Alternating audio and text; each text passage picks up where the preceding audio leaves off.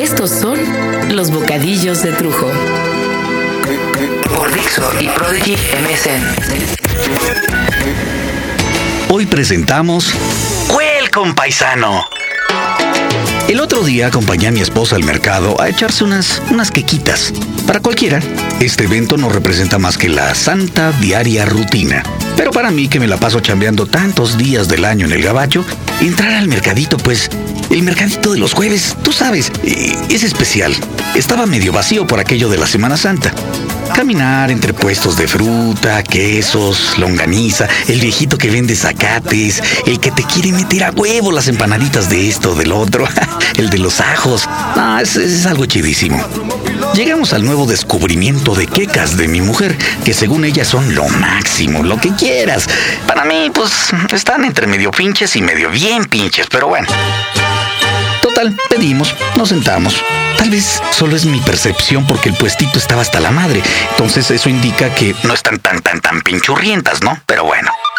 Frente a nosotros, en la mesita esa de Pepsi con mantel de plástico, estaba una familia de mamá, papá chaparrito, chaparrito, y exactamente frente a nosotros un niño como de, no sé, unos 10 años y una niña como de 6 o 7. Vi que la enanita, con cariño, había agarrado el salero, pero pues, no sé, estaba yo platicando con mi mujer y no la pelé. Cuando de pronto el niño le dice a todo pulmón a su madre, ¡Brenda está chupando el salero! Y la mamá, claro, ante la evidencia total, ¡Brenda! ¡Ay! Y la niña dijo exonerándose de toda culpa.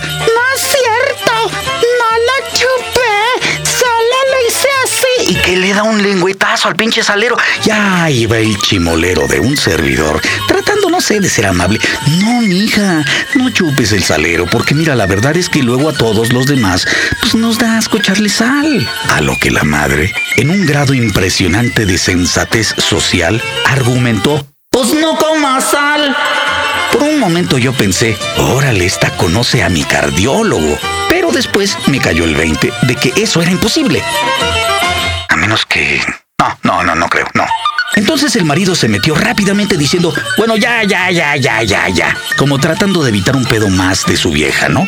Transcurrió el desayuno de todos, incluso la mujer se escondió detrás de la figura del marido para evitar cruzar miradas conmigo porque me veía con un novio y yo solo nada más por joder la miraba como diciéndole, me estás pegando la tiña, el escorbuto, o peor. Y ya al final, no sé, tratando de ser un poco más civilizado, dije, provecho. Y señora, disculpe, no era mi intención ofenderla. Digo, no porque me sintiera culpable, sino no quería quedar en guerra con una familia peluchín, ¿me entiendes? Es más saludable. El marido asintió sin hablar y ella dijo de una forma inteligente y pacífica. Pues no se meta con los niños. Y yo respondí, sí, tienes razón. Perdóname, mijita, no te quise ofender, ¿eh? Mi mujer y yo nos levantamos y los dejamos felices y triunfantes.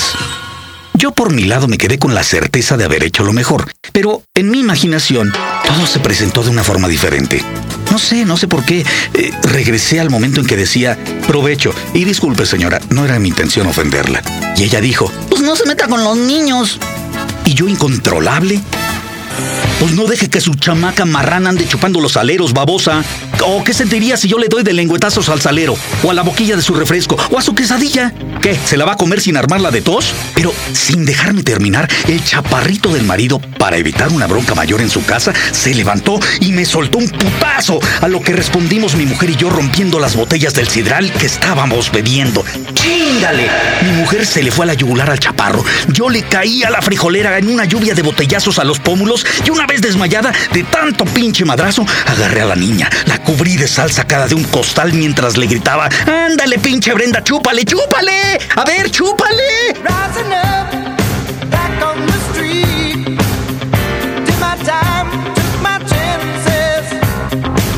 Pero solo era mi imaginación.